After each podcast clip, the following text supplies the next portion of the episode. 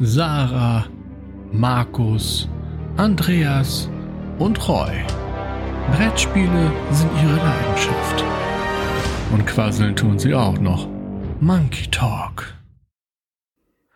Hallo und herzlich willkommen, liebe Zuhörerinnen und Zuhörer, zum Monkey Talk, eurem Brettspiel-Podcast der Boardgame Monkeys. Ich bin der Andreas und ich bin heute wieder nicht alleine, denn ich habe mir illustre Gäste eingeladen, wie der Roy so schön sagen würde.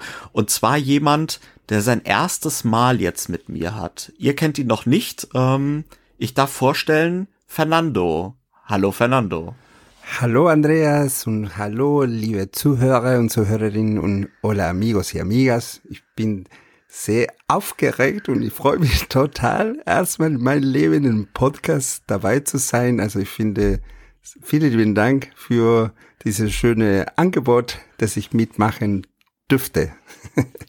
Ja, sehr, sehr gerne. Ich äh, freue mich total, wer meine Instagram-Stories gerade zur Messezeit verfolgt, weiß ja auch schon so ein bisschen was über dich. Du bist, äh, bist bei Instagram als Kidstock spielt aktiv. Ähm, genau. Vielleicht sagst du aber selbst ein paar Worte einfach nochmal zu, die, zu den Leuten, die dich noch nicht kennen. Also die, die mich nicht kennen, ich, äh, man kann es vielleicht nicht so erkennen, weil mein Akzent ist ein bisschen anders ist. Und nein, ich bin kein Holländer, sondern ich komme aus Argentinien. Äh, mein Name ist Fernando. Ich bin zu sehen in den Medien auf Instagram, in meinem Account, das ist Schizo Spiel. Ich, ich schreibe seit oder mache, poste Sachen seit 2021 und äh, sonst bin ich auch zu finden in Kooperationen mit äh, anderen Personen, zum Beispiel Basti von Geekpunkt. Äh, Wir piepen das danach einfach Genau, und, und, und der Pit auch. und das sind deswegen manchmal auf Twitch und manchmal auch auf YouTube. Und jetzt äh, hoffentlich auch ab und zu bei den Monkeys im Podcast. Warum nicht?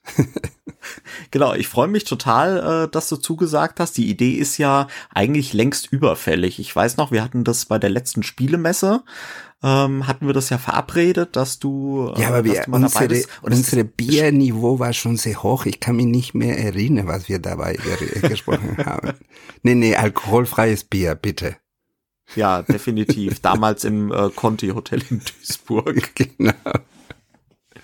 Ja, äh, sehr schön. Wir haben natürlich heute auch ähm, eine wunderbare Kategorie für euch. Da wird später eine Top-Liste noch kommen, dazu später mehr. Ähm, du weißt aber ja, äh, bei uns kommt immer erstmal ein gespielt Format und äh, jetzt kommt sozusagen erstmal der Einspieler für das gespielt, den Affenspielplatz.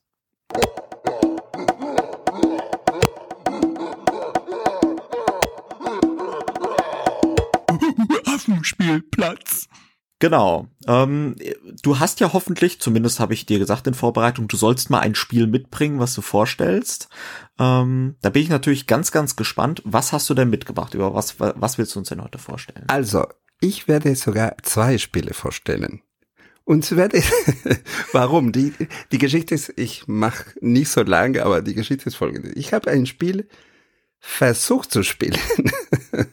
Und zwar, ich würde sagen, vier Tage nacheinander, hintereinander und ich habe es noch nicht geschafft, diese Regeln komplett zu verstehen und richtig nachzuvollziehen. Und zwar Mage Knight. Also wer mich vielleicht ah. von von der Podcast, von der von äh, Instagram und von Twitch mich äh, folgt oder kennt, weiß das eigentlich. Ich bin, ich spiele alle Arten von Spiele, aber ich bin eher ein Solospieler. Hm?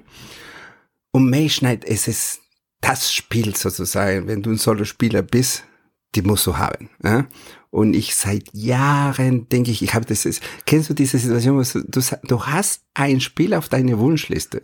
Seit immer. Ja. Und du denkst, und du denkst, hey, warum habe ich das immer noch nicht äh, gekauft oder äh, besorgt oder was auch immer. Es ist extrem teuer. Na, also es ist nicht der billigste Spiel, aber es ist auch keine so es gibt Kickstarter, die sind deutlich teurer und wir haben es die gekauft sozusagen. Ne? Und, und trotzdem, und irgendwann in den letzten Tagen hatte ich eine sehr gute Angebot von einem Gebrauchter, aber wirklich fast OVP, Mage Knight, mhm. und ich habe das gekauft, die Ultimate Edition, und ich habe es wirklich vier Tage hintereinander mit den alles vorbereitet, das Brett, den Brett und alles und die Karten und all die Tokens, die sind tausende Millionen Material da drinnen und ich habe noch nicht geschafft, eine komplette Runde zu spielen. Deswegen, das wäre mir meine Fass gespielt, sozusagen. Ja. Genau.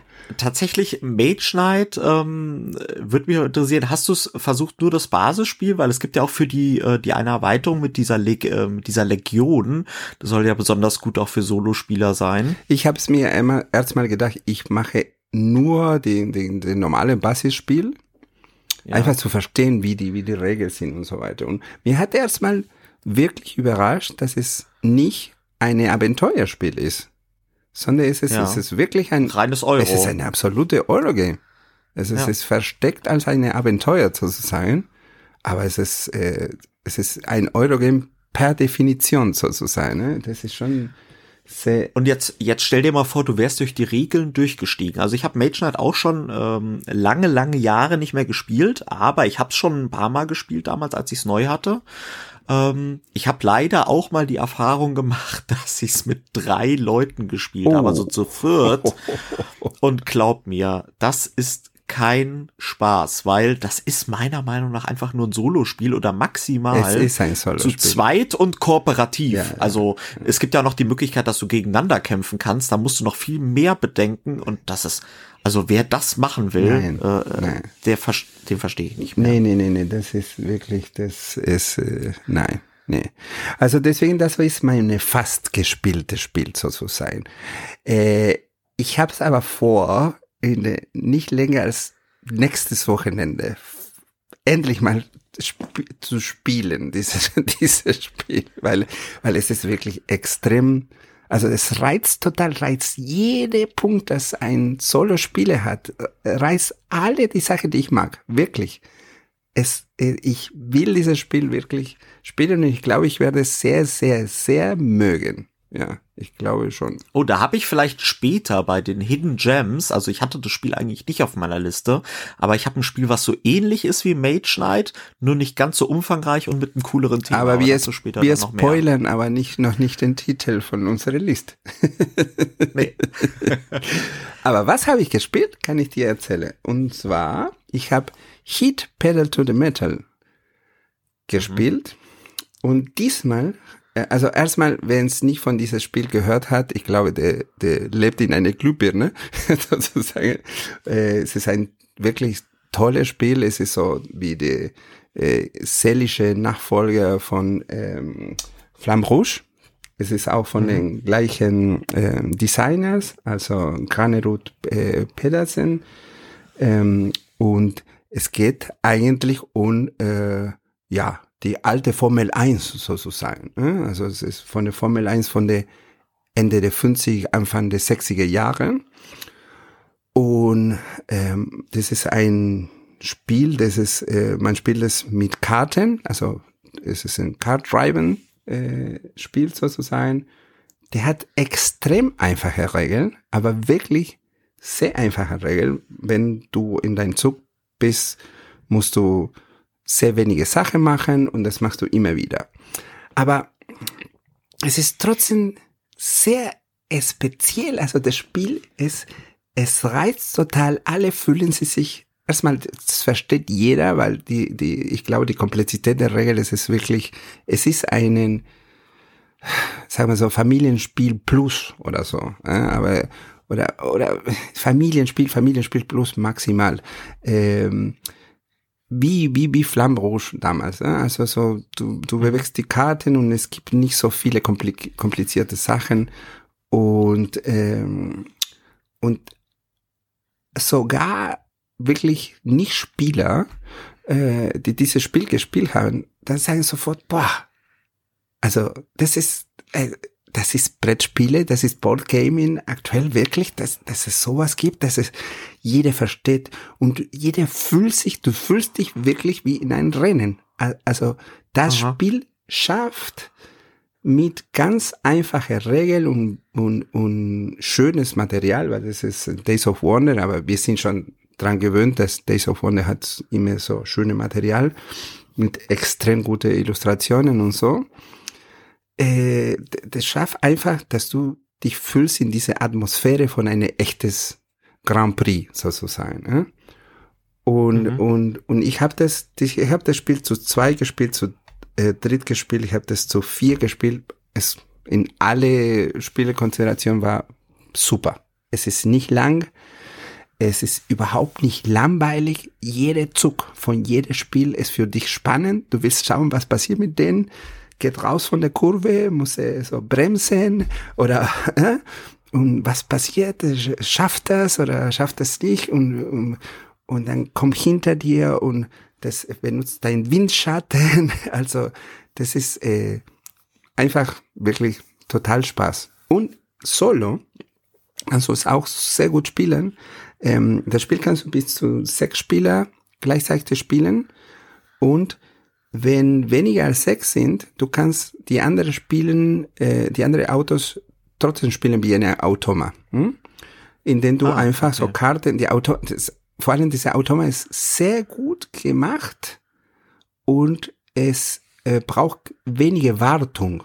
Das, das Problem mhm. mit vielen Automaten, das sage ich als Solo-Spieler, ist es manchmal, boah, die Wartung von dieser... Zu kompliziert. Boah, die Wartung von der Automat, dann denkst du, mhm. nee, nee, das, das spiele ich nicht mehr. Weil das ist, dann spielst du deinen Zug, denkst du viel in deinen Zug, dann gehst du an den, anderen, an den Zug der Automat, dann brauchst du zehn Minuten für einen Zug. Das macht überhaupt keinen Spaß. Ja, ja das kenne ich, das kenne ich noch aus den Spielen von GMT Games. Mhm. Äh, wenn du da Solo spielst, da gibt's dann meistens ja irgendwelche Tabellen sogar, die du dann genau. abhandeln musst für oh, den Automa. Das ist, und das ist wirklich total das anstrengend. Ist, das ist ja. sehr langweilig. Hier nicht. Hier äh, musst du eine Karte umdrehen und dann, das war's, bewegst du die Autos von den anderen. Fertig. Und so schnell geht das. Aber es ist nicht ein Automat, der dumm ist, sondern du sagst, oh, oh der, der, der wirklich, der kompliziert, der, der stört dich in deine Bewegungen und etc. etc. Also es fühlt sich wirklich so an, als ob das ein echtes Spieler wäre, was ich wirklich total, also mir hat das Spiel total überrascht, wie gut gemacht, wie, wie sehr, wirklich richtig von Mechanik her und vor allem passend zum Thema. Aber wirklich 100 Pro. Ja. Also von meiner Seite total Empfehlung. Mich, mich würde ja mal interessieren, ich weiß ja, dass du damals auf der Messe dir das äh, geholt hast, ja. das Heat. Und mich würde ja interessieren, ähm, gerade im Vergleich zu Flamme Rouge, ähm, weil viel, was ich halt von Heat gehört habe, ist ja ähnlich von Flamme Rouge, nur so ein bisschen, sage ich mal, noch komplexer gemacht als Flamme Rouge. Ähm, würdest du sagen, hast du Flamme Rouge gespielt? Und wenn ja, würdest du sagen, wenn man Flamme Rouge hat, braucht man Heat auch noch? Oder Braucht man beide oder würdest du sagen, nee, Heat auf jeden Fall oder es kommt darauf an, ob man Fahrradrennen oder Autorennen mag? Also ich habe Flamroche auch. Und ich habe Flamroche mit äh, zwei Erweiterungen, so Peloton im Meteor. Und, mhm. ähm, und ich mag Flamroche sehr. Äh, es ist nicht komplizierter als Flamroche. Und ich glaube, das hängt ein bisschen von ab, was, was reizt mehr an deine, an deine Gruppe, an deine Spielegruppe. Äh, ich Aha. glaube, das Fahrradfahren, also die, eine ganz große Unterschiede ist, Flamme Rouge fühlt sich irgendwie noch simpler, äh, noch, noch einfacher an, was äh, vielleicht der Wiederspielreiz ein bisschen sinkt. Also Flamme Rouge spielst du einmal und dann sagst du, okay, Spielen wir noch eine oder spielen wir was anderes? Hm, normalerweise fast jede Gruppe würde sagen, nee, komm, wir spielen anderes. Äh? Beim Hit, mhm. ein Abend hatte ich das Spiel da und dann dachte ich mir, okay, ich hatte Hit und hatte andere Spieler, für, auch für Nichtspieler, die dabei waren. Und wir haben nur Hit gespielt. Wir haben sechsmal hintereinander Hit gespielt. okay, das ist wirklich weil, viel, ja alle mega begeistert und komm, wir machen so eine, wir machen so eine Wettkampf und eine Championship. Ja, geil, geil. Und, und so, okay, okay, gut, dann machen wir das. Und, und, äh, und, und alle so richtig reingemacht in, in das Spiel. Und ich glaube, das kommt, weil das Spiel schafft es im Vergleich zu, zum äh, Flamme Rouge. Was Flamme Rouge ist, also ohne Zweifel, sicherlich eine fantastische Familienspiel.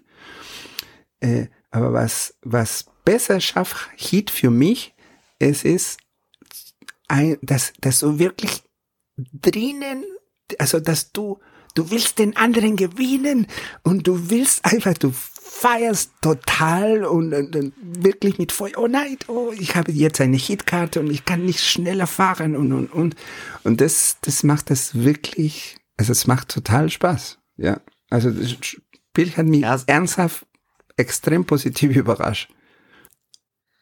Ja, es, äh, es klingt auf jeden Fall total äh, gut und es war ja damals so ein bisschen so äh, ein Hype-Titel auf der Messe und dann kamen ja auch die ersten Rezensionen, waren ja eigentlich durchaus äh, durchgängig positiv, deswegen ähm, muss ich es mir vielleicht doch mal anschauen, weil Flamme Rouge ist bei mir auch ganz, ganz weit oben in den Top-Listen. Ähm, ich mag den Mechanismus total und da bin ich, äh, will ich doch mal gespannt, ob ich es mir doch mal anschauen soll, Heat. Aber okay, gut. Äh, dann vielen Dank auf jeden Fall für deine Spiele, die du danke, mitgebracht danke. hast. Ähm, bei mir kam tatsächlich, also du müsstest jetzt normalerweise fragen, Fernando. Was, was hast, hast, du mitgebracht, mitgebracht Andreas? Was hast du gespielt? Also Ach, ich schön, weiß, dass du was fragst. du gespielt hast. Also liebe Zuhörer, Andreas hat mir vorher erzählt, der hat doch Findo wieder mal gespielt und er fand es doch extrem gutes Spiel. Fake News, Fake News.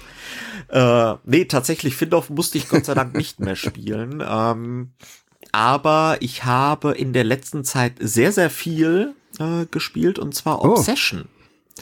Äh, Obsession ist, ja, äh, kommt ja in Deutsch bei Strohmann Games jetzt raus und es ist, wurde, es hört man so von allen Richtungen. Ich habe die Serie nie gesehen. Downton Abbey, das Brettspiel. Ja. Ähm, hast du, hast du Obsession mal gespielt? Online. Also, Obsession ist auf ah, BGA, okay. Also Board Game Arena und genau, das ja. habe ich da gespielt und ja, Genau. Also es gibt zwei Boardgame Arena leider ohne die äh, Erweiterung noch. Ich glaube, die ist in der Beta-Phase, weil die Erweiterung Upstairs und Downstairs heißt sie, glaube ich, ist meiner Meinung nach ein okay. Must-Have und ähm, die verbessert halt das Basisspiel an den kleinen Schwächen, die es dann doch hatte. Um was geht's bei Obsession in aller Kürze? Es ist eigentlich recht schwer zu beschreiben, wie die Mechanismen sind. Also thematisch ist es so, wir sind ein runtergekommener Adel und wir versuchen mehr oder weniger unser, unsere Familie wieder zu Ruhm und Ansehen zu bringen. Äh, das läuft in erster Linie dadurch ab, dass wir verschiedene äh, Festivitäten ausrichten. Also wir laden zum äh, After äh, zum ähm, Nachmittagsreiten in den Sonnenuntergang ein oder wir machen einen großen Dinnerparty oder äh, wir spielen eine Runde Skat im Salon oder irgend sowas. Und das Wichtige ist, wir machen nicht nur diese Aktivitäten, sondern wir laden auch adelige Freunde ein und die versuchen wir quasi in unser Ansehen, äh, in unser Anwesen zu locken, um unser Ansehen zu verbessern. Und die Gäste, so wie sie halt damals 18. Jahrhundert wahrscheinlich äh, so üblich war, bringen halt Geschenke mit. Die bringen dann dann entweder mehr Ruhm, also thematisch gesehen, die kommen, ein ganz angesehener Gast lässt sich bei dir blicken und natürlich wirft das ein gutes Licht auch auf dich und deine Familie.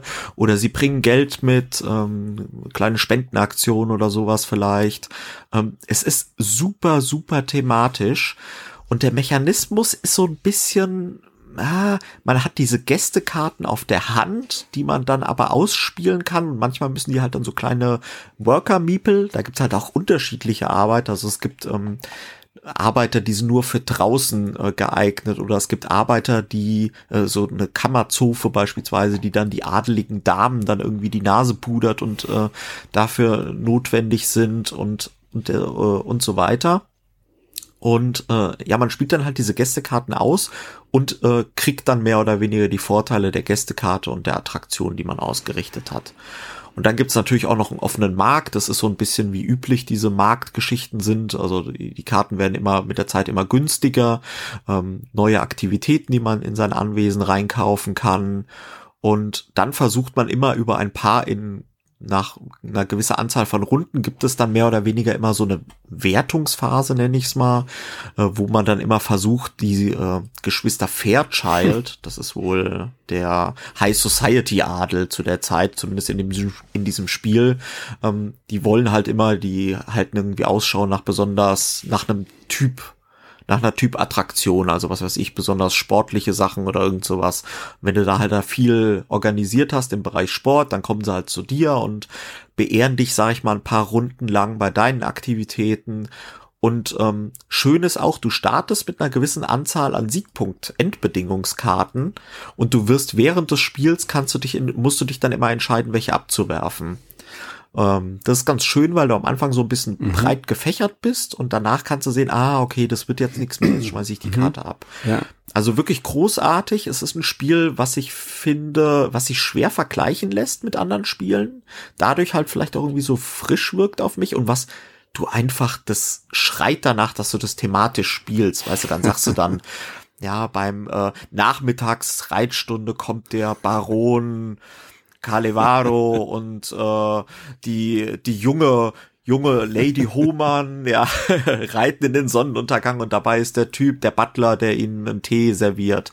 Also es ist einfach, ähm, ich find's großartig, ich weiß gar nicht so, du kennst es jetzt nur über BGA. Ist es, hast du es da auch so als thematisch wahrgenommen oder weil das kann ich mir vorstellen, dass wenn du das rein digital spielt, dass man da sich nicht so richtig drin aufgehen kann und die Mechanismen nur so sieht. Was, was denkst du dann über Obsession? Also ich glaube, also ich habe das äh, nur rein digital gespielt, ne?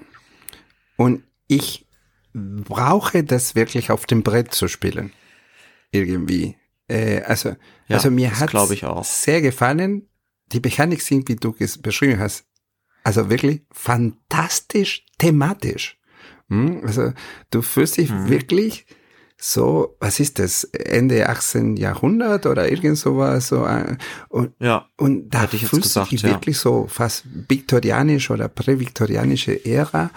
Und, und, und du brauchst so, also du, du, du fühlst dich wirklich, okay, jetzt brauche ich so eine richtige Tee und wir gehen Cricket spielen, keine Ahnung, wie das geht. Äh, ja. und, und das brauchst du wirklich tatsächlich. Und aber, aber auf den Computer, es wirkt sehr nüchtern, sehr ernüchternd und du brauchst ja. wirklich, also ich, ich bräuchte mindestens die Meeples und, und die Karten mit, äh, mit diese alte Fotografien, also die Foto, die Bilder, genial. Ja, und da ist auch immer ein bisschen Flavortext drauf. Ne? Also das sieht man auch gar nicht bei der BGA-Version. Auf jedem Gast ist auch ein reiner Flavortext drauf, der so eine Hintergrundstory gibt. Ja, so was weiß ich, der ist bekannt dafür, dass seine Familie streng gläubig ist und er geht jeden Sonntag in die Kirche oder so. Und da kannst du dann halt richtig so eine geile Story dir dann halt immer ausdenken. Ich finde es, äh, finde es total ja, cool. Ja. Also ich, ich finde es auf jeden Fall, ist es, äh, ich will es haben, wenn jetzt von Stroman Games kommen, auf jeden Fall, weil, wie ja. gesagt, äh, äh, das finde ich eine gute Sache von Board Game Arena. Also, dass viele Spiele kannst du einfach ausprobieren da und und bei manchen denkst du, okay, gut, das Spiel, ich merke, weil man ist, sage ich so, salopp vom Fach, und ich merke, dass dieses Spiel mir, ja. wird mich gefallen und ich merke, dass das Spiel sehr gut ist. Der brauche ich äh, wirklich in der Tat bei mir auf meinen Tisch. Und ich brauche Obsession auf jeden ja. Fall. Finde ich eine tolle Wahl, was du dich ausgesucht hast. Wirklich super cooles Spiel. Ja. Ja. Ja, ich äh, kann wie gesagt nur sagen, wenn Strohmann Games, ich habe da jetzt gar keinen Überblick, ob Strohmann direkt die Erweiterung mit rausbringt oder erstmal nur das Basisspiel, aber wenn definitiv die Erweiterung direkt mitnehmen und auch nie ohne oh, Erweiterung oh, okay. spielen. Das nur mal okay. als Tipp. Genau. Gut, ähm, dann haben wir die gespielt Kategorie und ähm, jetzt an dieser Stelle in unserem Podcast, Fernando, ähm, ist es Zeit, Danke zu sagen. Nämlich Danke an Dennis und den Wolpertinger Spieleladen, ähm, der auch diese Folge des Monkey Talk freundlich Vielen unterstützt Dank. hat. Liebe Grüße, Dennis. Ähm, hast du denn schon mal beim ich Wolpertinger schon mal was beim Wolpertinger angekauft und zwar, ich habe das letztes Jahr oder vorletztes Jahr, weiß ich nicht mehr. Also, nee, letztes Jahr. Auf jeden Fall, ich habe ein, ein paar Heldenpacks da gekauft von Mar Marvel Champions. Dann bist du ja auch ja, in den genau. Genuss der ultraschnellen also Lieferung gekommen wahrscheinlich. Absolut, ja. absolut. Und das war wirklich ungelogen von Donnerstag auf ja. Samstag oder Donnerstag auf Freitag. Wirklich so, dass ich gesagt habe, äh, äh, sag mal, wohnen die in Würzburg ja, oder ja. was? Äh. Das ist, ja, die wohnen nicht nur in Würzburg, sondern die wohnen auch in Frankfurt, die wohnen wirklich überall. nee, also ähm, an dieser Stelle, wie gesagt, vielen Dank an Dennis vom Wolpertinger. Und ähm, dann gehen wir zu unserer Hauptkategorie weiter. Und zwar ist das die Kategorie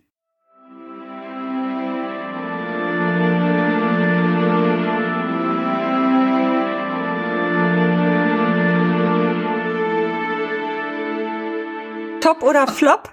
Top oder Flop. Und äh, ja, Aha. Ich dachte, du, du machst jetzt so eine Drrrr Ach so, ja, kann ich- kann ich für dich machen. Du Moment. immer so Moment, die, ich mache- Wenn man deinen Podcast äh, äh, folgt, man weiß, dass du machst alle die, die, die Sounds, Die mache ich alle selbst. und so weiter und so fort. die mache ich alle selbst. Wie, Klar, da fällt jetzt wie ein, was. das wie ein Stuntman, ich mache meine Stunts selbst. Moment, ich mach's einmal für dich, Moment. Das war die Rakete, einmal für dich. Genau, äh, weil Also für, für die Zuhörer, also Andreas ist der Jackie Chang der Podcasts. der macht alles selbst. ich mache alles selbst. Eigentlich bist du auch gar nicht eingeladen. Ich äh, tue einfach nur so, als ob du hier wärst. genau, stimmt. Äh, Du lachst. Ich habe äh, hab gestern eine Podcast-Folge mit Gertrude alleine aufgenommen. Ich äh, wusste am Ende nicht mehr, in welcher Stimme ich jetzt sprechen soll. Naja, gut. Äh, Ich kann mir gut vorstellen, das Gesicht von deiner Frau. äh, Gott sei Dank, meine, meine Frau ist gerade in Spanien, deswegen hat sie das nicht mitgekriegt. Sonst hätte sie einfach nur, wer an mir vorbeigegangen, hätte mir einen Vogel gezeigt. Aber äh, zu, zurück zum Thema. Wir haben heute eine Top-Liste vorbereitet, also unabhängig voneinander. Es geht nämlich um die Hidden Gems, unsere Top Hidden Gems in unserer Sammlung. Und äh, ich habe in Vorbereitung zum Podcast Fernando ist mir aufgefallen, dass unsere allererste Folge im Monkey Talk 2021, Januar 2021, auch um Hidden Gems ging. oh, Und äh, lustigerweise war damals noch im Podcast, war das ja eine ganz andere Besetzung. Da hat Alexei, äh, der Puerto Rico Alexei und Ruven und Markus äh, eine Podcast-Folge aufgenommen zu Hidden Gems. Und ähm, lustigerweise kannte ich davon jedes Spiel und die meisten habe ich gedacht, das sind doch keine Hidden Gems. Ja, deswegen jetzt machen wir es mal richtig. Jetzt zeigen wir den Leuten mal, was ein Hidden Gem ist. da bin ich gespannt, ob du, meine, die, ob du die Spiele von meiner Auswahl kennst oder nicht. Ich glaube schon, weil, ja, weil du viel kennst. Ich, bin- ich bin auf jeden Fall total gespannt. Äh, mich würde mal interessieren, wie bist du denn vorgegangen? Bist du einfach durch dein Regal gegangen und hast geguckt, ah, das ist unbekannt? Oder bist du durch äh, Boardgame Geek durchgegangen und hast deine Sammlung mal gefiltert oder sowas? Also ich habe es in auf die, ich habe eine App von meiner Sammlung auf äh, BGG, auf Board Game Geek, und dann habe ich einfach angeschaut jedes Spiel und habe mir gedacht, oh dieses, oh dieses, oh dieses, und dann hatte ich eine Liste von acht Spiele. Äh, initial waren es sowas wie zwölf und dann habe ich gemerkt, nee, das ist keine, das ist keine unbekannte Perle, das kennt jeder oder irgend sowas. Und dann am Ende hatte ich irgendwie sowas wie acht. Und von diesen acht sind drei sozusagen richtig ausgesucht. Okay. Worüber ich, also wobei ich denke wirklich trotzdem, du wirst mit deiner äh, ich weiß es nicht, ob die richtig Hidden Gems waren. Schauen wir mal. Also ich bin übrigens ganz ähnlich vorgegangen. Ich bin heute in Vorbereitung äh, mal durch Boardgame Geek durchgegangen, äh, durch meine Sammlung und ähm, bin dann effektiv bis dem Buchstaben E gekommen, das jetzt sozusagen als Spoiler schon, und habe äh, da mir vier Titel schon gehabt. Und dann habe ich gesagt, die sind schon so unbekannt, also was heißt so unbekannt, also manche kennen sie vielleicht, aber die sind zumindest mal nicht Titel, die so jeder in seiner Sammlung hat. Ähm, da bin ich auf jeden Fall sehr gespannt, ob du sie kennst. Und ähm, ich würde sagen, gehen wir einfach. Hast du wirklich dann auch eine Top 3 äh, gerankt? Also weißt du jetzt auch, was Top 3, was 2 und was 1 ist, oder sind es einfach die besten drei? Ich würde sagen, ich habe es einfach, also ich habe es schon 3, 2, 1 irgendwie Okay. schon. Wobei ich würde sagen, ich habe es 1, 2, 2, würde ich fast sagen. Aber, aber äh, noch wegen der Auswahl, ich habe sowieso von Anfang an viele Spiele weggemacht, wo ich mir denke, äh, die sind sehr Nische. Ah, Hm? Also, wer mich kennt äh, von, von Instagram oder von Twitch und YouTube äh, mit Basti, äh, kann, also weiß, dass ich bin eher Solo-Gamer, ja, habe ich schon gesagt, aber auch, ich mag sehr gerne Wargames. Mhm.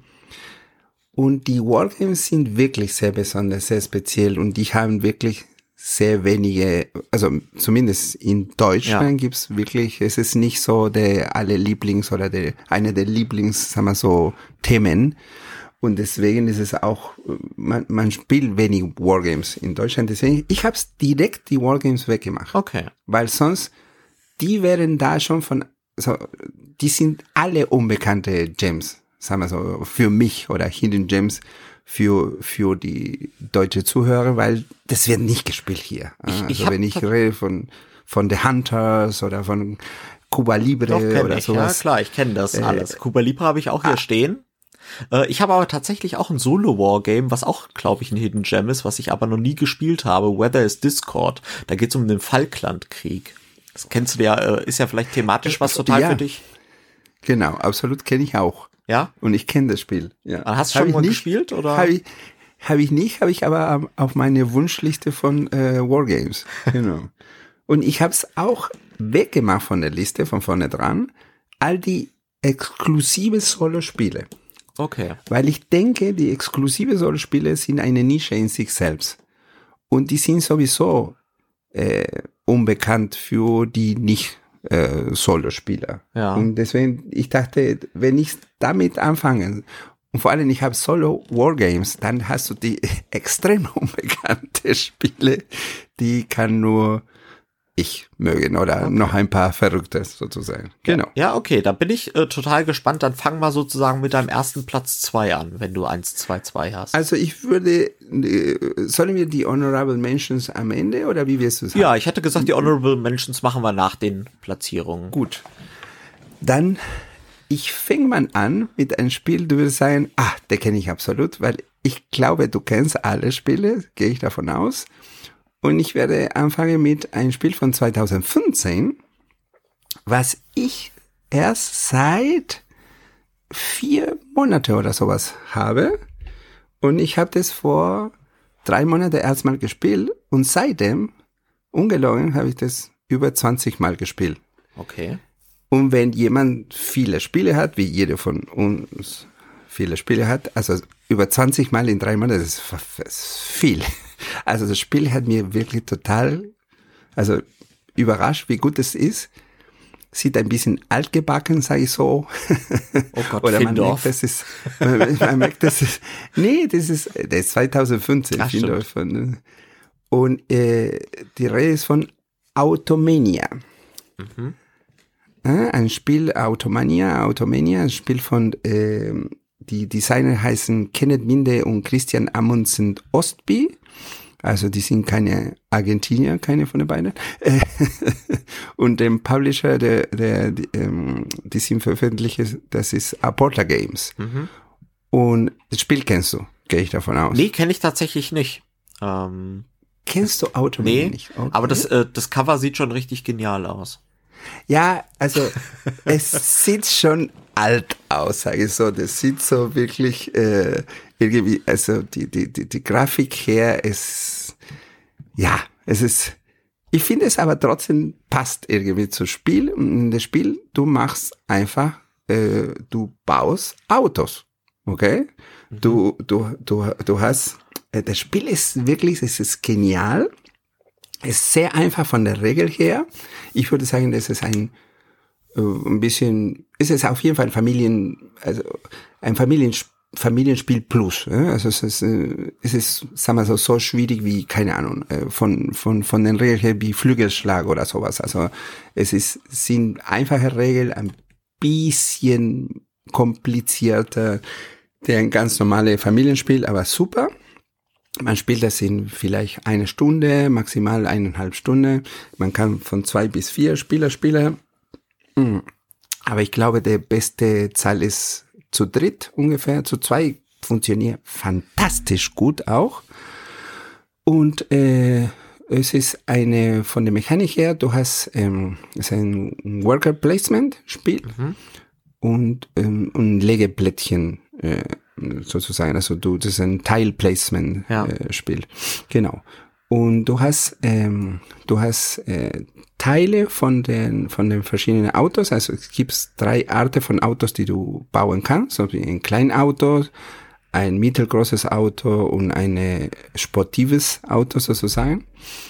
Und du kannst Teile bauen, also jedes, jedes, sagen wir so, jedes Jahr hm, gibt's ähm, wild, äh, die, das Publikum, wie, wie, wie wollen die, die Kunden bestimmten äh, Sachen in dein Auto, in, ins Auto haben. Also so, keine Ahnung, äh, so die Spoilers oder, Ja. oder größere Reifen oder was auch immer. Das heißt, du wirst immer bauen, die, es gibt so ein, die verschiedenen Teilen und du kannst die kaufen, dann kannst auch die, die anderen äh, äh, Mitspielerinnen können auch andere Teile auch kaufen, etc. etc.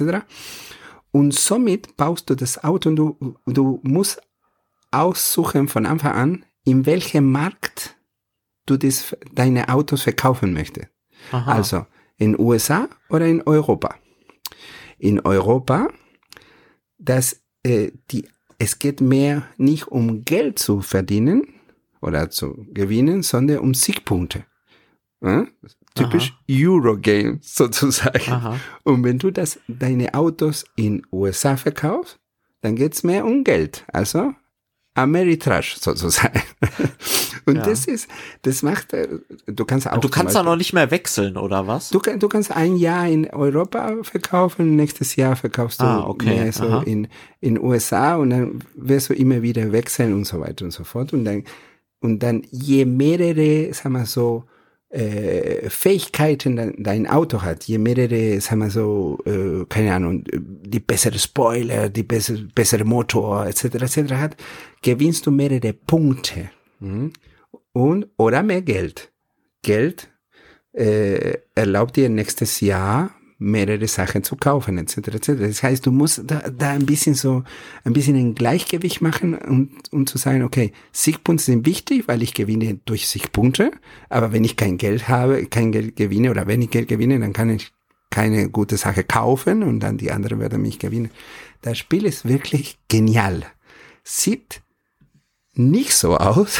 Sieht, sieht von Grafik her, ich sag so, ich will nicht, äh, ich will nicht, dass es so blöd klingt, Sieht nicht aus wie von 2015, sieht aus wie ein Prototyp. es sieht so aus wie manche Spiele von Uwe Rosenberg, die du denkst, okay, es wäre ein bisschen schönere Grafik, wäre es besser gewesen, aber die, aber, aber die Mechanik sind so toll. Also als ich das gespielt habe, hat überhaupt nicht damit zu tun, aber mir hat irgendwie den Gefühl gegeben, dass das äh, Le Havre von Uwe Rosenberg mir gibt. Le Havre von Uwe Rosenberg ist eine meiner Lieblingsspiele und es ist ein Spiel, den du in jedem Zug Du hast immer eine, oh, das ist eine tolle Option. Oder, nein, nein, nein, nein, das ist noch besser. Nein, nein, nein, nein, das ist noch besser. Also, Ja. du, es ist wirklich ein Feel-Good-Game. Äh? Und Automania schafft es genau sowas. Und äh, also auf jeden Fall, ich glaube, es ist wirklich schwierig zu finden, weil es ist total out of print. Und aber man kann es trotzdem in den Gebrauch mal finden und es ist wirklich nicht teuer für ein altes Spiel. Aber ja, muss man gucken. Genau.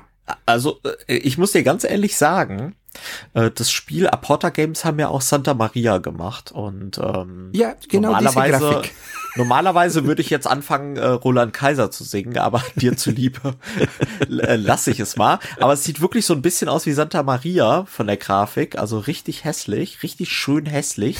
Aber ich muss sagen, du hast mir irgendwie Lust auf das Spiel gemacht, sodass ich, während du das erzählt hast, habe ich es mir bei Boardgame Geek auf die Wishlist Interested zumindest mal gesetzt. Fantastisch. Nee, es ist auf jeden Fall wirklich, ich glaube, kein, also jede Person, die das mit mir gespielt hat, hat gesagt, also wirklich, alle haben gesagt, oh, ist das gut. Und sah überhaupt nicht gut aus. Weil du legst Ja. das Spiel da und dann denkst du, oh, Alter, was werden wir jetzt spielen? Von welches Jahr ist das das bitte? Ist das ein Prototyp? Nein, nein, komm, wir spielen. Und nachdem man gespielt hat, alle sagen, oh wow, den muss ich auch haben. Ja, ist vielleicht ein bisschen schwierig zu kriegen, aber ich empfehle es auf jeden Fall. Genau. Äh, definitiv äh, klingt auf jeden Fall super interessant. Cooler Pick.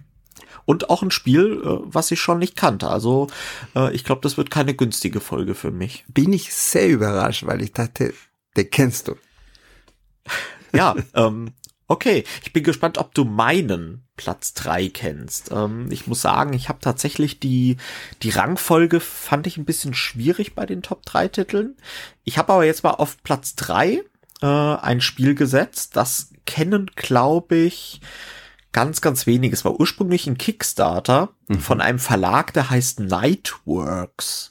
Okay. Und Designer ist Don Lloyd. Und ich glaube, den Verlag gibt's mittlerweile nicht mehr. Ähm, das Spiel hat auf jeden Fall noch einen zweiten Kickstarter bekommen, weil da gab's noch eine Erweiterung, die auch ziemlich cool ist. Dazu äh, erzähle ich dann später was. Ähm, die Grafik ist ähnlich hässlich, würde ich sagen, wie bei Automedia, aber na doch eigentlich ein bisschen schöner. Ähm, weil die Rede ist von Dark Horse. Ähm, oh, wow. Dark Horse ist ein ähm, Western-Spiel und ähm, ich bin immer noch so ein bisschen auf der Suche ja gewesen nach so einem richtig coolen Western-Spiel. Und Carson City sagen ja viele, dass das richtig cool sein soll. Äh, Würde ich gerne mal ausprobieren, habe ich noch nie probiert. Western Legends war mir ein bisschen zu Ameritrash-mäßig mhm. und Dark Horse ist quasi ein Euro-Spiel mit der Erweiterung kannst du es dann ein bisschen Take That-mäßiger in Ameritrash-Richtung machen. Äh, das Besondere ist, wir sind quasi ähm, Siedler im Wilden Westen. Und es gibt halt eine Landschaft, die besteht aus äh, Weidegebieten, Wald und Bergen. Und da gibt's halt die klassischen Ressourcen, äh, Weizen, Holz und Erz. Und ähm, du machst letztendlich, baust du kleine Siedlungen und Städte auf, äh, auf die Hexfelder. Also so ein bisschen hat's auch Siedler-Flair, weil du hast halt, wie gesagt, kleine Siedlungen, hast Hexfelder, äh, dann kommen, kriegst, dann werfen die Ressourcen ab, die Felder entsprechend, dann baust du so kleine Straßen, ähnlich wie bei Siedler. Und später machst du aber Siegpunkte schlussendlich mit Schienen und versuchst, äh, Städte mit Schienen zu verbinden. Ähm, der besondere Mechanismus bei Dark Horse ist, es gibt äh, so eine Aktionsleiste, die rund um das Spiel geht und äh, du würfelst immer mit zwei Würfeln. Und diese Aktionsfelder bestimmen quasi, ähm, was du machen kannst. Und zwar äh, kannst du dann immer die Kombination dieser Würfel kannst du auswählen für ein Aktionsfeld. Also zum Beispiel auf dem Aktionsfeld Nummer 6 kannst du Ressourcen bekommen. Also es ist relativ häufig. Dafür gibt's halt andere Aktionsfelder, wo du der Sheriff werden kannst oder wo du Aktien von irgendeiner Eisenbahngesellschaft kaufen kannst. Und ähm, du kannst natürlich die Würfel auch ein bisschen manipulieren, so dass du halt nicht komplett deinem Würfelwurf ausgeliefert wärst. Das wäre ja ziemlich dämlich. Ähm, und es ist auch so, dass die Felder blockiert werden durch andere. Das heißt, wenn jemand zuerst da ist, kann der ganz wichtige Felder für dich blockieren und da kannst du die, diese Runde nicht machen oder nur zu einem ganz erhöhten Preis machen. Und äh, da gibt's ganz, ganz viele Variationen. Dann gibt's dann zum Beispiel, wenn du der Sheriff bist, äh, kriegst du so einen geilen, da wäre jetzt Sarah total hin und weg, so einen goldenen Würfel. und äh, zusätzlich halt auch noch so eine Sheriff-Badge, die du ausgeben kannst, um neu zu würfeln. Und ähm, äh, das ist wirklich ein Spiel, was ähm, dieser Aktionsauswahlmechanismus mit den Würfeln, den finde ich total spannend. Und das Spiel ist halt einfach, du fühlst dich wie im wilden Westen, wo du deine Sachen aufbaust. Dann hat jeder, es ist zum Beispiel ein kleines Gimmick dabei, jeder hat auch so einen Charakter äh, mit halt einer besonderen Fähigkeit. Und einer der Charaktere ist ein, äh, ein Priester im Wilden Westen und der sieht aus wie Tom Wessel. Weil Tom Wessel quasi damals, äh, glaube ich, irgendwie ein Preview gemacht hat zu dem Spiel für die Kampagne. Und da haben sie als Dankeschön, haben sie ihn quasi ins Spiel übernommen und Tom Wessel ich weiß gar nicht, war der mal Pfarrer früher oder Religionslehrer? Irgendwas hatte der doch so im Hintergrund da auch äh, mit Kirche zu tun. Ja. ja. Ähm, genau, auf jeden Fall fand ich das, das finde ich halt auch schon immer genial. Ähm, und ich weiß nicht, du musst dir es auf jeden Fall mal anschauen. Es ist potthässlich, das Spiel. Ja, ja. Ich weiß gar nicht so genau, ob man das jetzt noch so kriegt. Also das war nie so wirklich äh, in Deutschland groß verfügbar. Ich sehe es gerade bei Boardgame Geek gebraucht ungefähr 100 Euro Uff. mit Erweiterung. äh, äh, wie gesagt, den Verlag gibt's nicht mehr. Das Spiel war auch ein One-Print-Run sozusagen im Kickstarter. Es macht aber wirklich Laune. Ich habe es jetzt tatsächlich aber schon eine gewisse Zeit lang nicht mehr gespielt. Aber es war halt immer irgendwie so anders. Und ich fand diesen, also es ist halt ein Euro-Spiel, aber mit einem coolen Western-Thema. Die Erweiterung äh, bringt dann so Karten rein, da kannst du dann quasi gut oder böse werden. Und zwar kannst du immer versuchen, Bösewichter zu fangen oder du unterstützt sie und überfällst selbst Banken. Das wird dann durch so Karten geregelt und so ein Track, wo du dann mehr oder weniger entweder gut wirst oder langsam böse wirst und dann kannst du auch noch mal da ein paar Siegpunkte machen. Ähm, auf jeden Fall würde ich sagen, ein Hidden Gem, Dark Horse von Nightworks Ja. und Don Lloyd. Ja, das sieht auf jeden Fall, also wenn man auf BGG das sucht, also von Grafik her, es ist wirklich wie ein Prototyp. Und eine Mischung von das Brett, das Brett sieht so eine Mischung wie Catan und Monopoly, sozusagen. Ja, genau. Ja, stimmt. Tatsächlich. Diese Leiste drumherum sieht tatsächlich aus wie diese Monopoly-Leiste. das weil, stimmt, weil die ja. sind alle so richtig rechteckige und es gibt sogar äh, Jail, also so wie in Monopoly. Ja, ja, ja, ja, stimmt. Du kannst, äh, du kannst auch durch eine Sache kannst du tatsächlich auch in Jail gehen. Da wirst du dann einen Würfel, wirst du dann quasi, musst du ins Jail tun und kannst den nicht mehr nutzen eine ganze Zeit lang. Das, ja, stimmt tatsächlich. Wie, mo- Ja. Jetzt, wo du sagst, Mischung aus Katana Monopoly, optisch trifft's total. Also ja. auf jeden Fall habe ich total Bock auf dieses Spiel jetzt zu spielen, äh, weil das sieht, wie, wie gesagt, es sieht, sieht nicht schön aus, aber ich glaube, das ist wirklich cool. Ja, äh, ich bring's definitiv mal beim äh, Brettspielwochenende der Boardgame Monkeys mit und da äh, kannst du es definitiv mitspielen. Da freue ich mich sehr gut. Ja, da freue ich mich auch. Dann bin ich gespannt auf deine zweite Nummer zwei, Fernando. Also meine zweite, Nummer zwei, weil ich glaube, das ist so gut wie Automania, aber es ist ganz andere Art des Spiel, deswegen wollte ich nicht als Nummer drei stellen. Aber ich würde sagen, das ist ein, also Automania ist ein bisschen besser. Das, dieses Spiel solltest du kennen und ist äh, The Cousins War, also der Vettenkrieg.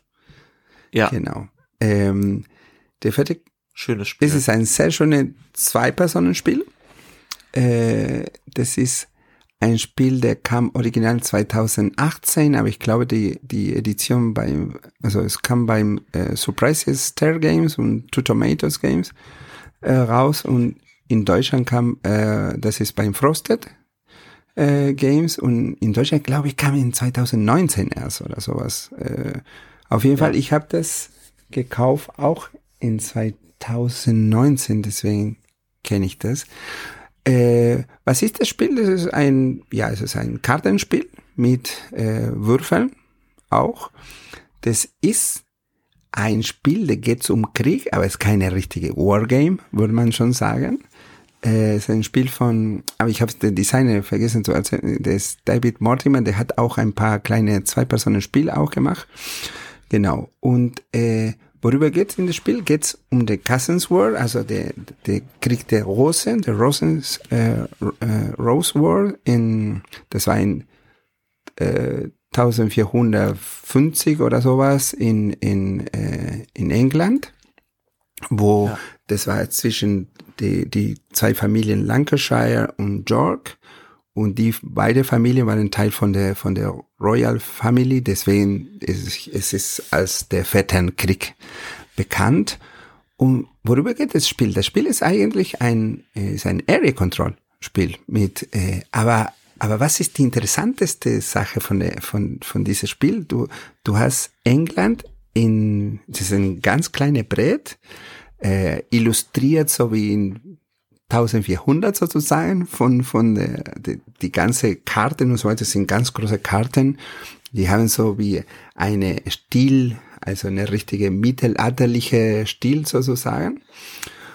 Und in der Grafik und ähm, du musst in irgendeinem Moment das Spiel, das Spiel geht über äh, fünf äh, Runden, du musst in irgendeinem Moment das Spiel die äh, die meisten, also die Kontrolle in, in alle von diesen Bereichen von England haben. Und England ist so wie geteilt in drei Teilen, also Nord, Mitte und Süd.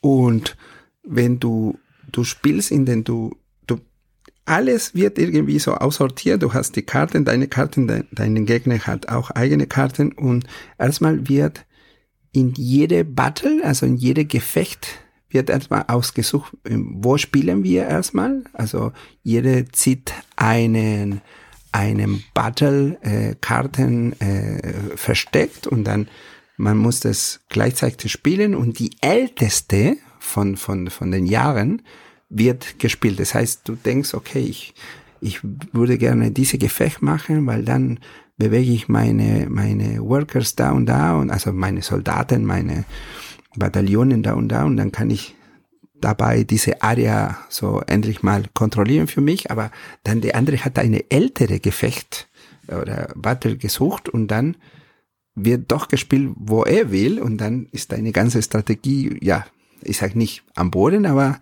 äh, natürlich ein bisschen, ein bisschen Arsch. zerstört. So. und, und die coole Sache von dem Spiel ist, du wirst dann, also okay, sagen wir so, es wird in deinem Battle äh, erstmal gespielt und du kannst mit deinen eigenen Würfel würfeln, okay? Und du zeigst nicht, was du gewürfelt hast an den anderen, sondern du sagst an den anderen, äh, ich habe zwei, drei. so wie bei es, Bluff Du machst quasi. ein total Bluff da. Ich habe ja zwei, fünf. Und der andere kann sich sagen, glaube ich dir oder glaube ich dir nicht? Hm? Weil wenn dir glaubt und du hast recht, dann der andere hat gewonnen oder andersrum, aber äh, somit werden sozusagen die verschiedenen Gefechte entschieden. Du kannst aber mit die Karten, die du in der Hand hast, die Karten haben verschiedene Aktionen, die du spielen kannst und machst, äh, wird eine Aktion äh, durchgeführt oder kannst du einen Teil der Karten benutzen äh, zu äh, erhöhen oder äh, erniedrigen irgendeine äh, Würfelwert sozusagen. Und somit machst du, okay, gut, ich hatte doch äh, keine 2,5, aber weißt du was? Ich benutze diese Karte und habe ich jetzt doch 2,5. ich habe doch ja. gewonnen. Und, und das macht, ja, aber dann hast du diese Karte, die vielleicht eine tolle Aktion gehabt hat, hast du es verloren. Verstehst du? Das heißt, in nächster Runde musst du gucken, was spielst du und was spielst du nicht. Und das ist total spannend, diese ganzen Blaffen, diese ganzen, okay, ja, okay, ich kann es aber trotzdem da äh, dies, meine meine meine Ergebnis von der Würfel ein bisschen zu variieren, indem ich diese Karte spiele oder diese andere Karte spiele. Uh, und du weißt nicht, okay, schaffe ich jetzt äh, da die die die meisten äh, Workers da haben, die meisten Soldaten haben diese Area oder schaffe ich nicht? Ah, nee, er hat es nicht geschafft und dann geht in der nächsten Runde und da werde ich und das ist wirklich total spannend. Kurzes Spiel, ich glaube maximal halbe Stunde spielst du das, ja. Viertelstunde. Es geht wirklich ja. sehr schnell. Ist ja auch eine kleine Schachtel, kannst du es auch mitnehmen. Und wie gesagt, heißt äh, Krieg, aber es ist keine richtige Wargame. Es geht um einen Krieg, aber es ist kein Wargame in sich selbst, würde ich sagen. Und äh, also das finde ich ein wirklich nicht so unbekannt, aber doch ein bisschen unbekanntes Spiel. Und ich für mich ist eine der besten Zwei-Personen-Spiele, die ich gespielt habe. Genau. Ja, äh, also ich hab's auch, ich hab's auch schon ein paar Mal gespielt. Ähm, ich finde ja diesen Mechanismus, der ist ja schon ganz alt. Der ist ja quasi das Spiel des Jahres äh, 89 oder irgendwas. Bluff war ja genauso, da hast du auch gewürfelt und hast quasi gesagt, ah, ich habe fünf Sechsen. So, und dann hat jemand anders gesagt, ja, okay, glaube ich ihm, ja, ich habe sechs Sechsen, so. Ja, und irgendjemand muss man dann anzweifeln. Und das hat ja auch Cousins War übernommen, diesen Mechanismus. Und der wird halt nach wie vor, der ist nicht alt, dieser Mechanismus, der fühlt ja. sich frisch an. Der gibt so genau den richtigen Nervenkitzel, muss ich sagen. Und deswegen Cousins war auf jeden Fall auch ja, ein cooler ja, Pick. Ist auf jeden Fall sehr cool, ja. Und, aber dieses Spiel kann man noch kriegen, auf jeden Fall. Das ist sicherlich. Das stimmt. Das stimmt. So, ich mach mal mit meiner Nummer zwei weiter und äh, das ist eine Sache, ich mach euch hier die Nasen lang, weil das Spiel kannst du auch nicht unbedingt mehr kaufen. Mir wurde mal gesagt als Feedback zum Podcast, ich darf nicht so coole Perlen äh, vorstellen, die man nicht mehr kaufen kann. Sorry, hier geht's ja auch um Hidden Gems. Genau. Wenn die überall zu kaufen werden, wären es ja auch keine Hidden Gems, dann wären es ja nur genau. Gems. Äh, deswegen, äh, das ist ein Spiel, im äh, Original weiß ich gar nicht. Ich glaube, von einem französischen Verlag ist er im Original und war auch mal in Deutsch bei Heidelberger Spieleverlag oh. damals äh, übersetzt worden ist. Ein Spiel aus dem Jahre 2009 und war der erste Teil einer Serie, wobei die Serie tatsächlich bei zwei Spielen leider nur geblieben ist. Und du könntest diese Serie mehr oder weniger auch betiteln Indiana Jones die Brettspiele, weil die Rede ist von The Adventurers Temple of Chuck. ähm, The Adventurers äh, Temple of Chuck ist der erste Teil und der zweite Teil ist äh, irgendwas mit einer Pyramide. Und du musst dir das vorstellen, es ist wirklich Indiana Jones. Ich habe jetzt äh, stellvertretend einfach Temple of Chuck, würde ich dich gerne mal vorstellen. Du bist quasi in einem Tempel äh, mit mehreren Leuten und du hast da so äh, mehr oder weniger so ein Parcours. Ja, also du gehst erst durch und da gibt's am Anfang, die erste Station sind so Wände, die immer näher kommen und dich am Ende, wenn du nicht schnell genug raus bist, zerquetschen. Zusätzlich kommt so eine riesige Kugel wie bei Indiana Jones aus äh, Tempel, ich glaube, verlorener äh, Jäger des verlorenen Schatzes, so eine Kugel schon mal hinter dir hergerollt. Also musst du möglichst schnell durch diese zwei Wände durch. Danach kommst du zu so einer Plattform, wo du dir mehr oder weniger merken musst, auf welche Fliesen du treten kannst, weil die Kombinationen hast du dir in dieser Station gemerkt, memorymäßig, wo die Wände immer näher zusammengehen. Also je länger du zwischen den Wänden stehen bleibst, umso mehr kriegst du Infos für die nächste Station, wo du quasi über eine Lava gehen musst und nur auf bestimmte Sachen treten darfst. Alternativ kannst du auch einfach außen rumgehen, da kommt aber die Kugel hinter dir her weiter. Und dann ganz am Ende hast du die Wahl entweder durch einen Fluss zu schwimmen wo auch dann quasi so eine Stromschnelle ist, die dich irgendwie in den Abgrund reißen kann. Oder du nimmst den langen Weg, wo die Kugel dich wahrscheinlich dann auch wieder überrollt, weil da ein besonders wertvoller Schatz ist. Und das ist, allein das Material ist großartig. Ach so, über dem Fluss gibt's übrigens auch noch so eine zerbrechliche Brücke, die du, wenn du als erster drüber gehst, natürlich auch wegschmeißen kannst, damit die anderen nicht mehr drüber gehen können. Also es ist ein Spiel, es ist Push Your Luck bis aufs Äußerste du musst quasi riskieren, wie lang kann ich hier noch drin bleiben in dieser Situation? Wie viel Zeit habe ich noch? Wie schnell gehen die anderen voran? Weil am Ende gewinnt der, der die meiste Schätze hat. Nicht der, der überlebt. Also es können mehrere überleben, theoretisch. Aber wenn mehrere überleben, der, der die meisten Schätze hat. Und die meisten Schätze kriegst du in der Regel, wenn du möglichst lang im Tempel bleibst und versuchst halt möglichst viele Schätze abzugrasen. Und das ist halt permanent, gehe ich jetzt Risiko, bleib noch ein bisschen länger oder gehe ich schnell raus und hoffe, dass die anderen einfach sterben. Und das ist einfach so, diese 3D-Effekte. Die Kugel ist auch richtig so, so, richtig so eine Kugel.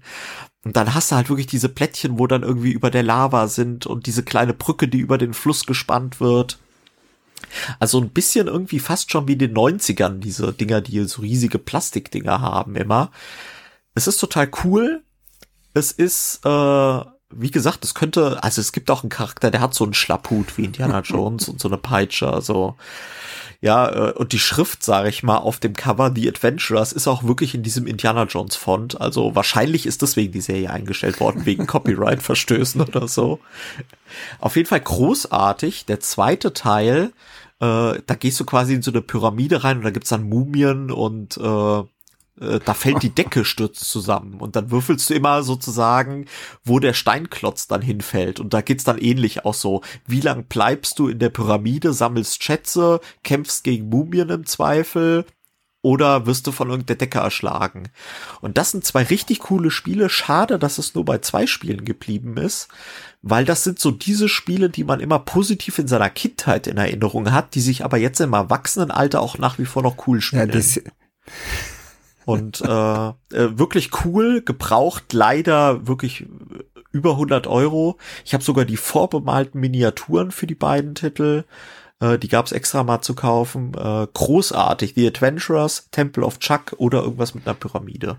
Nee, Sagt ihr also das davon habe ich sicherlich niemals was gehört. Aber ich habe das jetzt auf, ich schaue das jetzt gerade auf BGG. Also das Spiel muss man haben. Das Spiel muss das Spiel ist Indiana Jones, das Spiel. Das ist ja fantastisch. Und du bist, du bist wirklich dann so, weißt du, so die Kugel kommt hinter dir und, und du sagst so, ich kann ihn erreichen, Indy, ich kann ihn erreichen. Und dann, Indiana, lass ihn. Weißt du, so wirklich, so, also du bist wirklich so heiß in diesem Game und das macht einfach so laut und dann so, verdammt, scheiße, die Kugel. Ah, ich kann noch einen Schatz, kann ich noch mitnehmen, weißt du? Ah, das ist äh, wirklich großartig. Also äh, Adventurers ist mein Pick Nummer zwei. Ja, super gute Pick. Gems. Also wirklich, das, das, ja. Sch- Schade, da- das ist sicherlich unmöglich zu finden. Ja, halt mal die Augen offen. Ich habe damals bei eBay Kleinanzeigen gebraucht, recht günstig geschossen. Also äh, es ist nicht unmöglich. Aber jetzt, Fernando, ich mache für dich mal den Trommelwirbel. Moment. Yes. Weil wir kommen jetzt zu deinem Platz eins All-Time der Hidden Gems. Und ich bin Okay. sehr, sehr gespannt. Also, Was ist ich es? habe ein Spiel von 2015 und ich schimmel ein bisschen, weil ich habe aber eigentlich die Version von 2022 gespielt.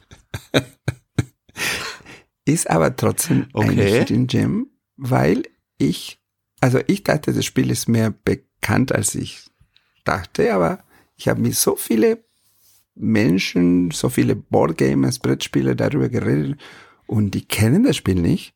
Und für mich ist es wirklich eine der beste Stichspiele, Schrägstrich, Area Control, das gibt. Und die Rede ist von Yoraku.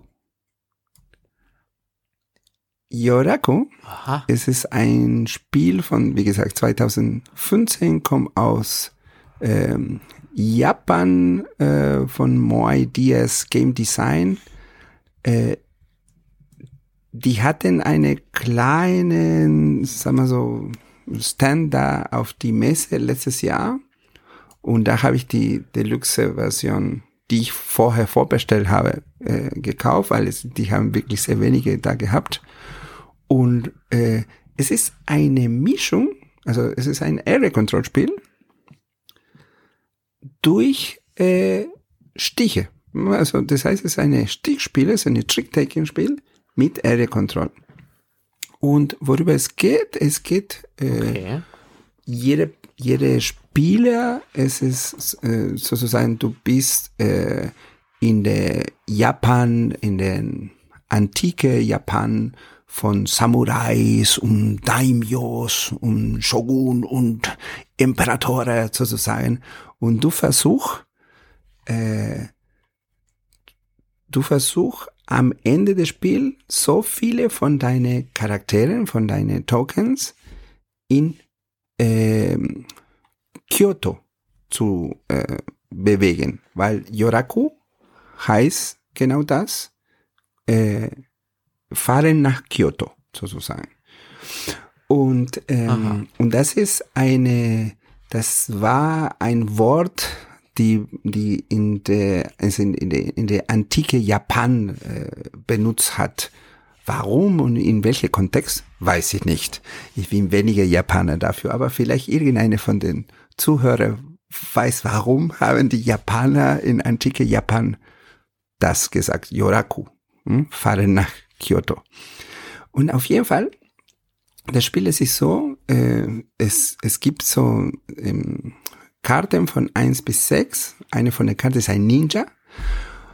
Und, äh, und es gibt drei Farben. hm? Also gelb, rot und blau. So sind die Karten. Und du musst, wie in, in die Regel, die jeder kennt, jeder weiß, wie ein Stichspiel geht. Also du musst Farbe bedienen und größere, größere Zahl nimmt äh, der Stich etc. etc. Aber am Anfang jeder Runde gibt es eine Art Drafting. Das heißt, du kriegst die Karten, behältst du eine, behältst du Karten, gibst du zwei an eine von deinen Spielern und die andere gibt's an andere von deinen Spielern. Das heißt, du schaust, wo hat der andere, die, wo haben die anderen Spieler, Spielerinnen die verschiedene äh, Tokens, hm, die verschiedene so ähm, äh, Workers auf den Brett und du denkst, okay, nee, warte mal, wenn ich jetzt den dann gebe, dann kann ich vielleicht der Stich gewinnen und dann, das ist nicht gut, weil dann nimmt diese Area. Äh? Und dann, du musst immer da überlegen, total im Voraus, vielleicht ist gut, den Stich zu verlieren, aber in welchem Kontext du das verlierst, verstehst du? Weil am Ende, am Ende der jeder Ja. Runde, du kriegst Punkte, äh, du, du kannst ähm, entweder auf einmal drei von deinen Workers bewegen in eine von den Arien, äh, äh, weil ähm, das, das ganze Brett zeigt so ein bisschen so wie eine äh, mittelalterliche Japan. Hm? Das getrennt äh, sieht so aus wie, wie eine von diesen alten äh, Illustrationen, die man kennt von Japan, von wie, wie diese, wie die Welle von Onigagawa etc. etc. So sieht aus das Brettspiel und in jede Area äh, der der der Spieler, die am meisten äh, Workers da hat bei bei Ende von jeder Stich gewinnt bestimmte Siegpunkte. Und am und es ist sehr interessant, weil am Anfang des Spiels, du, du fängst mit deinen Workers ganz sozusagen am Ende, also ganz weit weg von Kyoto, hm? Ganz auf der rechten Seite von dem Brett. Und jede Runde wirst du versuchen, natürlich mehrere von deinen Workers in Richtung links, also nach Kyoto zu bewegen. Aber am Anfang, wenn du ganz am Anfang viele von deinen Workers hast in der ersten Runde, in der ganz rechten Seite, dann gewinnst du meisten Punkte. Das heißt, am Anfang, am Anfang Aha. brauchst du doch mehrere Worker auf der rechten Seite. Aber in der zweiten Runde, nein, brauchst du ein bisschen mehr nach links und, und, und. Aber die anderen versuchen auch das Gleiche zu machen. Und die können auch eine besondere Worker benutzen, deine Daimyo, also der, der, der Herr, äh, von, der, der kann sich vielleicht bewegen und benutzen die, deine Aktionpunkte, die du hast, um irgendein Token von anderen Spielern wegzumachen. Und dadurch hast du doch die meisten Anzahl von Tokens in einem bestimmten Bereich, was die anderen nicht erwartet haben.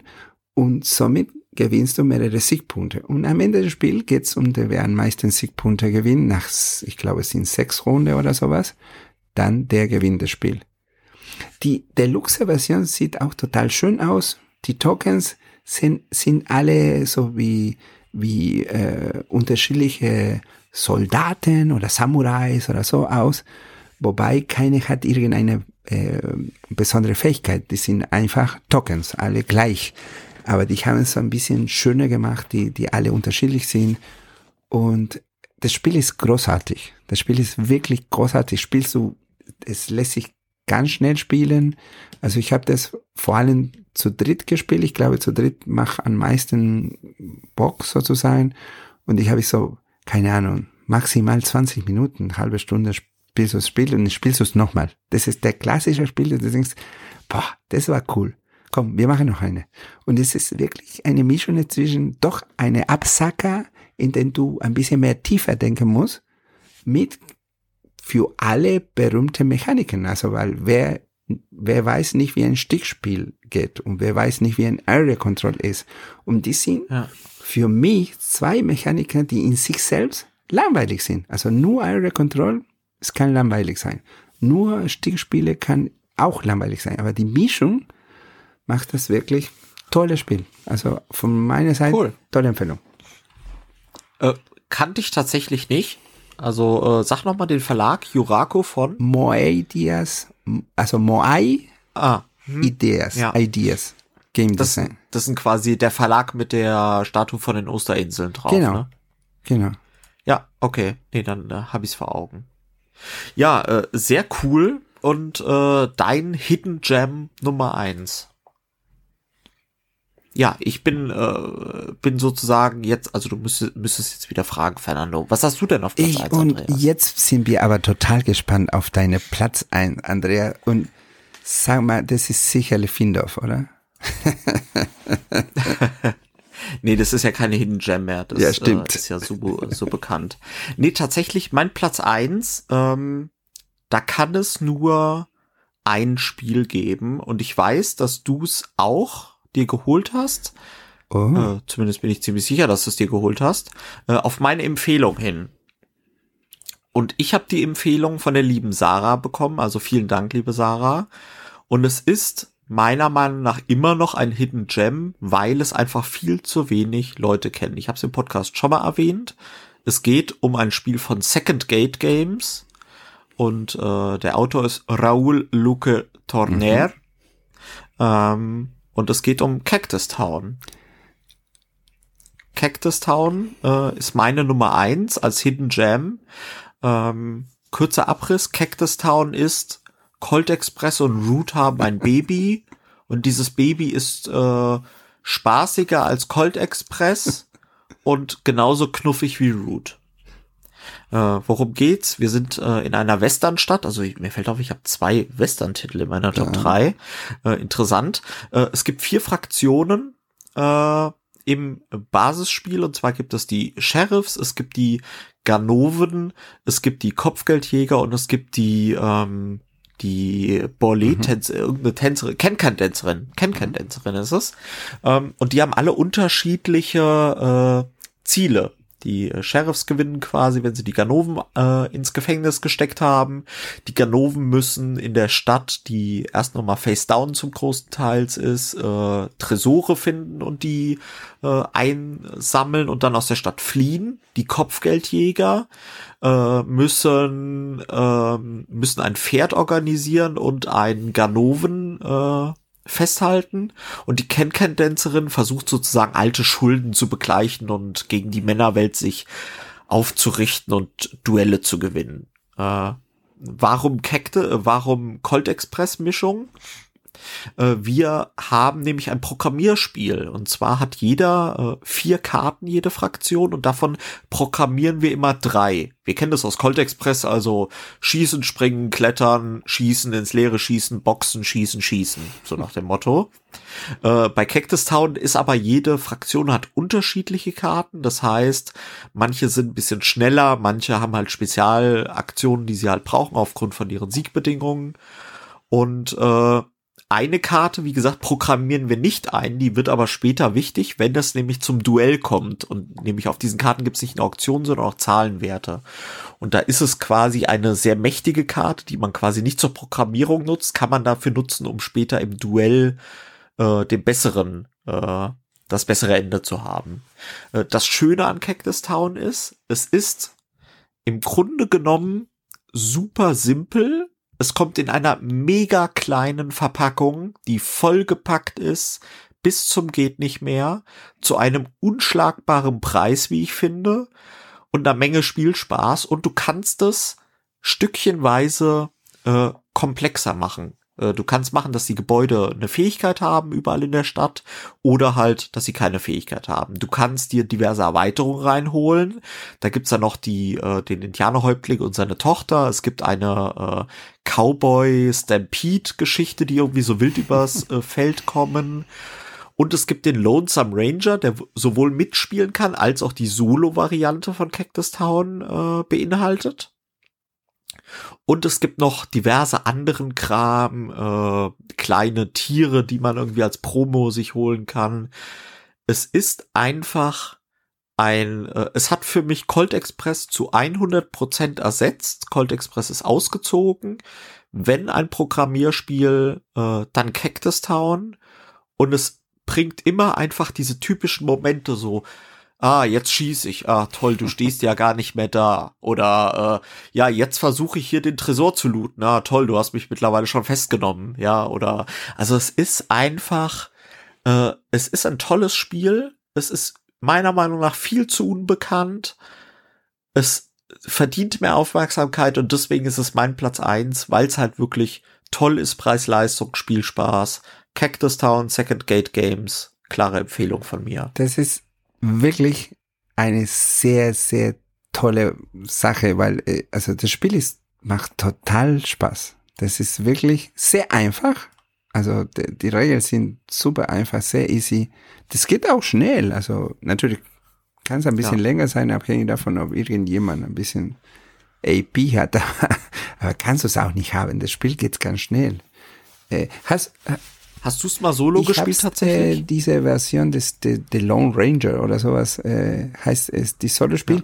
die auch eigentlich kannst du auch benutzen, so wie ein, eine Art Automa. Äh, wie eine genau, Erweiterung. Zu fünf ja. kannst du zu fünf spielen sozusagen. Und äh, ja, war gut, aber das, ich fand das Multiplayer lustiger wegen der Interaktion. Ja. Also das Spiel kannst du solo spielen und äh, hast du Spaß, aber es ist deutlich besser als Multiplayer. Ja. Und ich und ja, ich finde auch die Grafik total ja. cool, muss ich sagen. Die hat so ein bisschen Comic-mäßig. Also die Ganoven sehen halt so ein bisschen döflich aus, sag ich mal. Ne? Und also so diese typischen, äh, da sind auch diese Kakteen und da verstecken sich teilweise so die äh, Gangster dahinter. Also ist richtig cool. Ich habe sogar noch die Deluxe-Variante, die in keinem Fall notwendig ist, mit Miniaturen und einer riesigen Box, aber äh, die habe ich mir dann gegönnt, aber auf keinen Fall braucht man die. Ich finde die kleine Variante äh, ich hab, völlig Ich habe die kleine Variante jetzt mit den Standees und das ist super. Und wie du sagst, da brauchst du die große nicht. Ja, stimmt das auch. Und es kommt, glaube ich, in verschiedenen Sprachen. Ne? Also da, zumindest in meiner Variante waren Spanisch, Englisch, Deutsch, ja. war alles äh, ja. drinne. Auf der anderen Seite ich hatte wirklich sehr wenige Text, also du, du, es ist fast sprachneutral. Ja. Also ja, ja, das ist tolle Pick, ja, das ist tolle das Pick, das ist ein geniales Spiel, ja, das stimmt. Und die kann man finden auf jeden Fall, die kann man kaufen. Ja, ja definitiv. Es ist, äh, gibt's glaube ich auch beim Aro Shop, mit dem wir ja auch mal ein Interview hier hatten beim Monkey Talk. Äh, da könnt ihr es auf jeden Fall besorgen. Ja, äh, Cactus Sound von Second Gate Games. So, Fernando, und wir haben im Vorfeld, hast du mich gefragt, äh, dürfen wir auch Honorable Mentions sozusagen, äh, dürfen wir die machen? Äh, gibt's dafür, haben wir dafür Zeit? Ja, wir sind ein bisschen schon über der Zeit drüber, aber ich würde sagen, wir hauen einfach mal ganz, ja. ganz kurz Honorable Mentions raus. Wirklich mit ein, Gut. zwei Sätzen immer. Also ich habe von Honorable Mentions, also Tichu, diese äh, Kartenspiel, ja. Spiel zu viert ganz, ganz altes, altes ne? Ja, genau. Das macht total Bock, finde ich ein tolles Spiel, sollte man es kennen. Dann habe ich was Besonderes, habe ich so äh, Escape from the Aliens in Outer Space. Das ist ein total cooles Partyspiel. Also so ein bisschen wie ein Hidden Movement Spiel. Und äh, das ist nicht so bekannt und es, es finde, das ist ein tolles Spiel mit Karten. Das kennst du, oder? Äh, nee, ich dachte jetzt, das wäre dieses Escape from the Dark Castle nur mit der Space-Variante, nee. aber ist was anderes dann anscheinend. Nee, nee, das ist ein, ein tolles Spiel, den muss man anschauen auf jeden Fall. Dann hätte ich auch sonst Black Orchestra. Oh ja. Das ist ein geniales Spiel, die leider nur auf Englisch zu finden ist. Das Thema ist auch besonders, deswegen ist es so, also es ist ein Kooperativspiel äh, in den Zweiten Weltkrieg, wo man auf Deutsch gesagt, man versucht einfach die Nazi-Regime runterzukriegen. Ja. Und es ist sehr, sehr schwierig und es macht total Bock. Ja, also das finde ich, das, das ist ein geniales Spiel. Kann man auch sehr gut Solo spielen. Und dann meine andere wäre Elektropolis. Ein Spiel, das ich äh, in der Hast du gewonnen, oder? Spielmäßig gewonnen habe in einem Gewinnspiel von äh, Jon versus Alex in unsere Freunde von Instagram. Und das ist, dieses Spiel das ist ein totale cooles Spiel von einem, ich glaube, es ist ein Verlag aus Taiwan. Ähm, es ist ein Legeplättchenspiel, da geht's um eigentlich äh, Elektrizität, äh, also bauen Sachen und Elektrizität zu erzeugen und so weiter und so fort mit einer Auktion äh, Sache im Spiel. Also das Spiel ist wirklich extrem gut und äh, sollte mehrere Leute das kennen. Genau, das wäre meine ja, cool. Spiele. Cool. Auf jeden Fall auch äh, Sachen, wo man mal ein Auge drauf werfen sollte. Ich habe tatsächlich als Honorable Mentions zwei Piratenspiele ist jetzt auch kein Zufall. Also ich habe zwei Western und zwei Piratenspiele heute quasi Wahnsinn. genannt. Äh, und zwar ist das eine ist ein Spiel von meinem Lieblingsautor Glenn Drover, der das in Co-Produktion gemacht hat mit Don Bayer bei Forbidden Games. Das ist ja sein persönlicher Verlag, nämlich Extraordinary Adventures Pirates. Es wow. ist ein äh, Race-Game wo man auf drei Tracks versucht, äh, möglichst weit vorne zu sein und immer gucken muss, ob man noch die Zeit hat, äh, eine, einen Abstecher zu machen zu einem Hafen, weil da sammelt man dann quasi Ressourcen ein, um die wiederum gegen Aufträge einzutauschen. Und äh, Deckbau ist auch noch mit drin. Also man versucht quasi, man bewegt sich fort mit seinem Deck und man kauft sich neue Karten rein. Das ist ein sehr, sehr schnelles Spiel, äh, sehr, sehr cool. Aber äh, das ist Extraordinary Adventures Pirates. Und das zweite ist das, äh, den Hidden Gem, den ich dir gern geben würde, äh, weil du gesagt hast, Mage Knight ist sehr, sehr komplex, aber du findest diesen Mechanismus mit den Karten vielleicht sehr interessant, der ja wirklich maßgeblich ist beim Mage Knight. Dann würde ich dir empfehlen The Pirate Republic äh, von äh, äh, Green, Green Feed Games. Das war auch ein Kickstarter. Es ist quasi Mage Knight in, äh, in einfacher mit dem Kartenmechanismus. Also okay. du bist quasi ein Pirat und kannst machen, was du willst, hast quasi Open World und äh, bewegst dich und deine kompletten Aktionen sind anhand der Karten mit dem gleichen Mage Knight System, kannst dir neue Karten dazu kaufen, Aufträge abschließen, verlorene Familienmitglieder äh, suchen etc. Ähm, damals, der Kickstarter hatte natürlich ein, zwei Schwächen auch das Spiel. Es kommt eine Second Edition raus, heißt The African Gambit, soll aber der Kickstarter, wenn überhaupt, in 2023 kommen. Also es ist ein Ein-Mann-Verlag und der arbeitet noch dran, das wirklich äh, nochmal zu polischen. Aber wenn du es irgendwo günstig kriegen solltest, The Pirate Republic, ist das definitiv ein echter Hingucker und auch optisch wirklich richtig cool. Super. Super, vielen Dank für die Empfehlung.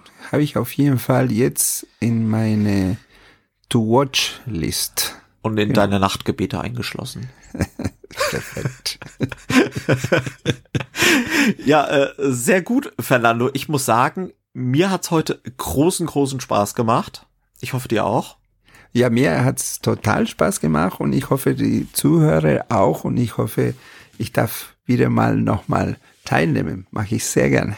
Ja, äh, wie, wie fragt man immer so schön nach dem ersten Mal? Und wie war's? es war sehr, sehr, sehr cool. Ja. Fernando, wie, war wie war's denn? War gut, ja? Schön. Ja, ähm, super ja, cool. Gut. Das Mir, war extrem gut. Okay. Sehr schön. Das freut mich. Ähm, ich äh, sage dann auch vielen Dank an die Zuhörerinnen und Zuhörer, dass ihr, dass ihr zugehört habt. Wenn ihr gar nicht genug von uns kriegen könnt, dann äh, überlegt doch gerne mal, ob, uns, ob ihr uns vielleicht jede Woche hören wollt und nicht nur alle zwei Wochen, weil dann gibt es die Möglichkeit, uns auf Patreon zu unterstützen. Mit fünf Euro monatlich gibt es noch viele andere Boni, die man zusätzlich freischaltet, wie geheimer Flohmarkt, Schnäppchenpakete, dauerhaft Rabatt bei unseren Partnershops äh, und, und, und. Äh, außerdem gibt es dann jede Folge eine Folge des Monkey Talk und wenn ihr jetzt ein Abo abschließt sozusagen, erhaltet ihr alle 49 exklusiven Folgen, die bereits veröffentlicht sind, könnt ihr dann quasi alle durchbingen. Äh, unter anderem auch Sarahs Top 50, die Plätze 50 bis 11, die ja äh, nicht in öffentlichen Folgen drin waren.